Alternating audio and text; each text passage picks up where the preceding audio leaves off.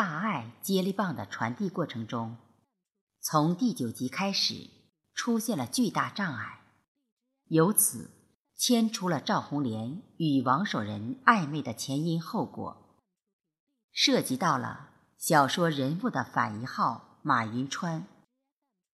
连载小说《血溅黄海之滨》的第十集，赵红莲与王守仁实际上是作家金灿染。为下文埋下的伏笔。现在，就请各位听众继续跟随我主播贝西一起来分享赵红莲与王守仁之间到底有哪些不为人知的故事。大爱接力棒的传递，到底能否成功越过这第一道障碍吧？第十集，赵红莲与王守仁。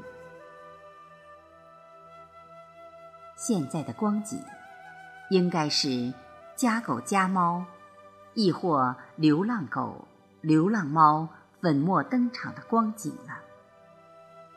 编造故事的人，讲述故事的人，傻听故事的人，都一个个走进故事般的梦境里。或成为故事里的角色了。色胆包天的狗和猫，倒好像在为人的故事演奏一组前奏曲，或者美妙的背景音乐了。世界上所有的生灵都沉浸在温柔乡中，唯独赵樱桃身边的几个人是个例外。赵红莲现在转而成了一个名落孙山的障碍跑运动员，没有鲜花，没有掌声，更谈不上来时路上的围追堵截，有的只剩下孤寂。孤寂的缝隙中，还会时不时的跳出一些没完没了、苦哈哈的回忆。过去遇到困难，赵红莲会毫不犹豫地在第一时间想到王守仁。有时候，困难出现的同时，王守仁甚至能从天而降，每每让他觉得不是老天的戏弄，就是命运的安排。如此，不是喜出望外、自鸣得意。就是自泯自叹，啼笑皆非。事变时迁催人老，看破红尘是劫空。自从王守仁有了家室，二人的距离蓦然拉大，恍如楚汉河界生生把他俩隔断。对于王守仁来说，红莲心中装满的是阴沉，自己如再不草草完婚，反而觉得别扭。对不起的人，不但是自己的堂弟，面对红莲时，还会挺不直腰杆。堂弟喜欢的女人，都不肯放过。对于赵红莲而言，既然。自己日思夜想的是阴城，生活方面的依赖，就不应该一味的离不开手人，其结果只能耽误对方，情何以堪？总不能远在天边的够不着摸不到，就只图眼前的便利，随喊随到，直至不顾廉耻。刚刚围追堵截、斗士般的感觉，现在不复存在时，倒有些苍蝇叮蛋壳的后怕似的心麻恶感。眼下的情形，已经容不得他不想做的事就可以不做了。其实，从卫生院出来后，他的脚步就一直朝着王宅的方向。到了跟前，才觉得刚刚自我意识里一番争斗好不无聊。难道天大的事能够大过干妈吗？想到这儿，他舒坦多了。不过廉耻也好。心麻恶感也罢，现在只能排在最后的最后了。现在最坏最坏的情形，就是马上，说不定又得遇上王守仁的老婆马云川。如此充足的理由，他又能奈何我到什么程度？硬着头皮敲门。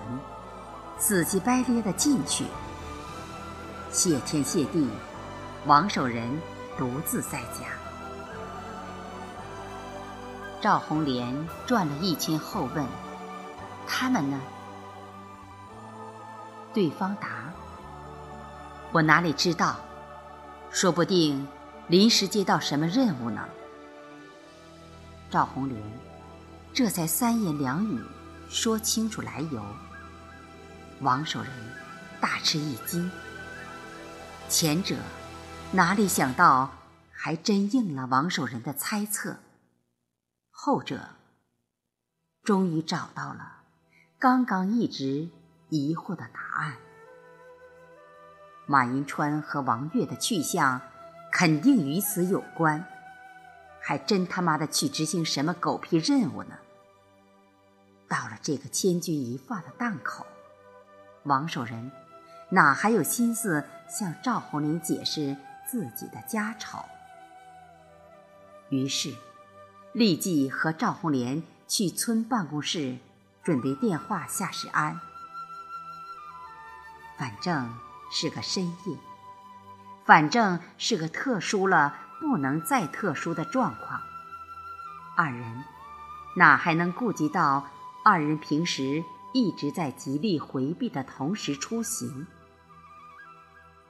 还好，一路上除了家狗家猫，包括流浪狗、流浪猫的吠声和叫春充斥耳膜，前后左右还有它们川流不息、打情骂俏、交尾发狂的影子，色胆包天的狗和猫。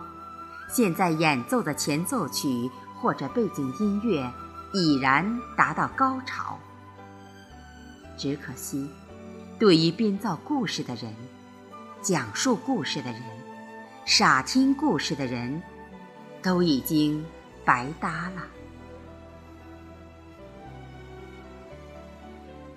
夏世安半夜被电话铃惊醒，电话的内容。让他先是目瞪口呆，后是暴跳如雷。造反派竟能在深夜将一个生命随危的老人用卡车颠簸几十里抓去批斗，怎么办？袁书记和戴县长现在都已靠边，革委会主任遇到诸如此类的大事。必须与造反派组织协商解决。夏世安思来想去，觉得只能走曲线了，于是拨通了他部下的电话。深夜电话惊扰了，没事，我知道，首长肯定有大事。你儿子还在造反派组织里吧？想请他帮个忙。您说，请他去大丰造反派司令部提一个人，就说他的背景很复杂，只能由盐城造反派司令部解决。我马上叫司机开车去你家，请你儿子等着我。